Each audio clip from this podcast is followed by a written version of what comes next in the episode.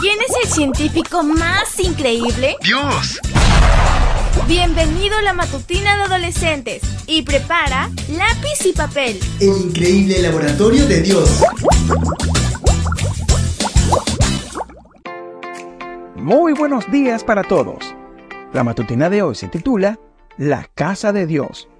Salmo 27.4 nos dice, Solo una cosa he pedido al Señor, solo una cosa deseo, estar en el templo del Señor todos los días de mi vida, para adorarlo en su templo y contemplar su hermosura. ¿Estás listo? Vamos a comenzar. Un estudio publicado en 2019 reveló que casi el 70% de los jóvenes estadounidenses que frecuentaron una iglesia protestante durante al menos un año cuando eran adolescentes ya no van a la iglesia. Los cinco motivos más frecuentes para abandonar la iglesia fueron mudarse para ir a la universidad, la presencia de miembros de iglesia críticos o hipócritas, dejar de sentirse conectado con la gente, no estar de acuerdo con la postura de la iglesia en cuestiones políticas o sociales y el trabajo. A pesar de los motivos aducidos, la mayoría, alrededor del 71%, declaró que abandonar definitivamente la iglesia no fue una decisión intencionada, simplemente sucedió. Muchas veces no son acciones premeditadas las que nos alejan de la casa de Dios. Nuestros sentimientos se van enfriando y cuando menos lo esperamos, ya estamos alejados no solo de la iglesia, sino de la comunión con Dios.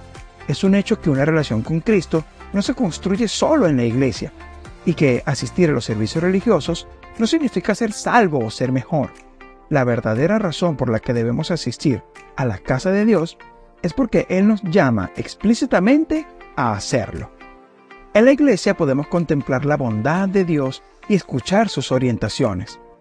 No siempre es fácil frecuentar la iglesia, pero es una actitud importante y un consejo de Dios para nosotros.